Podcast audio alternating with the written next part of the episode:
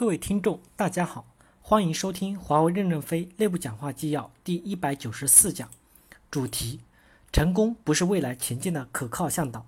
任正非在公司市场大会上的讲话。本文刊发于二零一一年一月十七日。导读部分：新董事会成员，董事长孙亚芳，任正非称孙为华为的名片。副董事长郭平，二零一三年与思科版权官司的前敌指挥。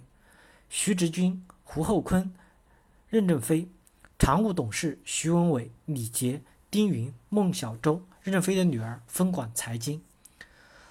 董事陈黎芳、万标、张平安、余承东。二零一一年，华为整合成立二零一二年实验室。正文部分，前一天，新的董事会产生了，新的班子会带领公司进行新的长征。今天，我不代表董事会。是作为公司总裁在市场会议上的讲话。董事会是管大事的，不管小事。我这里是讲小事，不讲大事儿。第一部分，公司交接班是文化的交接班，制度的交接班，不是人传人封建式的交接班。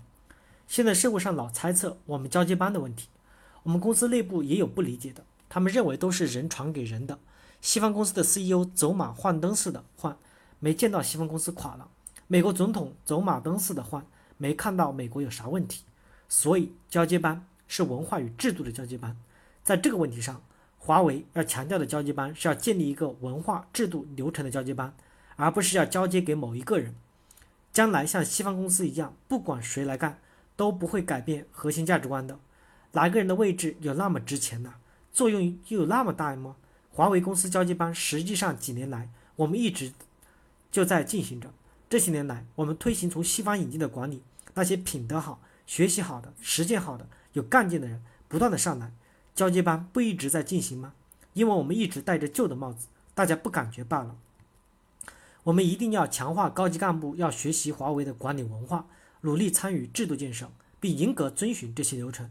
我们不强求员工学习公司的文化，员工不要那么累，员工就是要干好工作，多挣钱。我们现在高级干部有些是不学习的。只督促基层员工学习，所以现在很多基层员工上都上升成高级干部，而在座的很多高级干部可能要从这个舞台退下去。历史的淘汰是必然的，从来没有停歇过。华为的文化的核心是什么？其实就两点，一个是以客户为中心，一个是以奋斗者为本。这些不是我们独特的文化，是普世的，而且都是从别人那儿学来的，没有什么掌握不了的，只要认真的体会，都能做得到。有人总说华为文化外籍员工听不懂。以客户为中心，首先是从外国公司推行按客户需求的解决方案，解决方案就是以客户为中心，做好才能拿到合同。以客户为中心，外籍员工为什么听不懂？以奋斗者为本，换个说法，外籍员工就听懂了。为什么他会多拿钱呢？是因为他多干活了。这就是我们的各尽所能，按劳分配，多劳多得。外籍员工也知道多劳多得，多劳多得不就是以奋斗者为本吗？不要把华为文化复杂化。不要把华为文化细节化，高级干部在这个过程中努力学习华为文化，在细节上有所提升、有所提高，我们是可以理解的，我们是欢迎和接受的。我们现在推行 IFS、LTC、IPD、ISC 等等一系列变革，其实都是华为文化的一部分。经过这些活动的洗礼，公司实际上已经换掉了百分之九十的干部，而且今天在座的干部未来也有可能被换掉，这就是华为的交接班。你以为什么是交接班呢？你以为换一个人才交接班吗？换一个人有那么大影响吗？这个人随时换掉不就完了吗？制度性的交接班不会对公司的经营与发展产生重大影响。六年来，我们实现 EMT 轮值主席制度，实际上就是在交接班，让所有成员轮流主持工作，历练他的水平。未来几年，我们董事会的运作还会继续推行轮值主席的制度。